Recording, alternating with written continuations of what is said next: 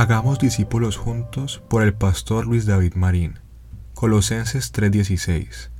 La palabra de Cristo mora en abundancia en vosotros, enseñándoos y exhortándoos unos a otros en toda sabiduría, cantando con gracia en vuestros corazones al Señor con salmos e himnos y cánticos espirituales.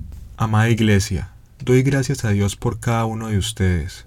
Los amo con un amor inexplicable e inextinguible, porque proviene del mismo Espíritu de Dios, y oro para que nuestra unidad en la verdad crezca cada día más.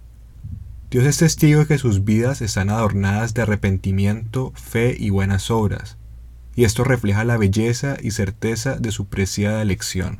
Nuestra misión. Mientras perseveramos en nuestra meta de ser una iglesia fiel, bíblica y saludable, es necesario siempre recordar la importancia de ser discípulos. Una antigua frase dice que la iglesia que no evangeliza se fosiliza. Es por eso que nuestros huesos debe arder la llama por hacer nuevos discípulos. No solo debemos conformarnos con anunciar el Evangelio, pero debemos procurar enseñarlo paciente y persistentemente hasta que discípulos nuevos sean formados de acuerdo con el Evangelio de Cristo.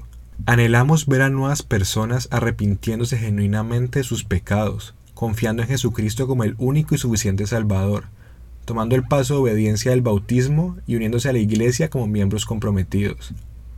Y aún a esos nuevos miembros queremos verlos crecer en madurez espiritual, amor unos por otros, actos de servicio y uso de sus dones para la gloria de Dios. Eso es lo que verdaderamente significa hacer discípulos. Un modelo mejor. Pero ¿cómo vamos a hacer eso? ¿Cómo vamos a lograr esta meta? Colosenses 3:16 nos provee un modelo bíblico que nos llevará a ser discípulos de una manera más eficiente. ¿Cuál es este modelo? Es el modelo de hacer discípulos juntos. Mira lo que dicen las escrituras la palabra de Cristo more en abundancia en vosotros, enseñándoos y exhortándoos unos a otros en toda sabiduría. Al parecer, la comunidad de creyentes en Colosas trabajaba juntos para ser discípulos. Ellos instruían unos a otros hacia la madurez, y eso incluía también, por supuesto, a todos los nuevos creyentes o personas interesadas en saber más sobre el Salvador crucificado y resucitado. Los colosenses hacían discípulos juntos, y la clave de su efectividad estaba en el poder de la palabra de Dios. Dice el texto que la palabra de Cristo moraba en abundancia en ellos. Y es que los colosenses reconocían el siguiente principio clave para ser discípulos. Es la palabra la que realmente obra para ser discípulos, y no nosotros. Así que mientras la palabra de Cristo abunde entre nosotros, y tomemos en serio nuestro llamado a enseñarnos unos a otros con esa palabra, y exhortarnos unos a otros a guardar esta palabra, entonces la palabra formará discípulos a nuestro alrededor.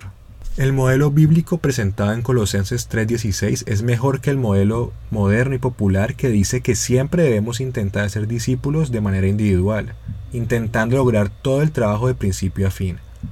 Pero la Biblia no nos dice que busquemos hacer el ministerio de una manera individualista y aislada. Más bien nos invita a incluir a nuestros hermanos, apoyarnos en las fortalezas que cada uno tiene y trabajar en equipo. La Biblia nos llama a ser como un cuerpo con muchos miembros que juntos funcionan y se ayudan unos a otros a ser discípulos de Cristo. Así que, pongámonos manos a la obra y hagamos discípulos juntos aferrados a la palabra de Cristo y confiando en el poder del Espíritu. Que el Espíritu Santo se complazca en despertar nuestra pasión por ser útiles en su reino, juntos como un solo cuerpo funcionando con un solo propósito para la gloria del único Dios.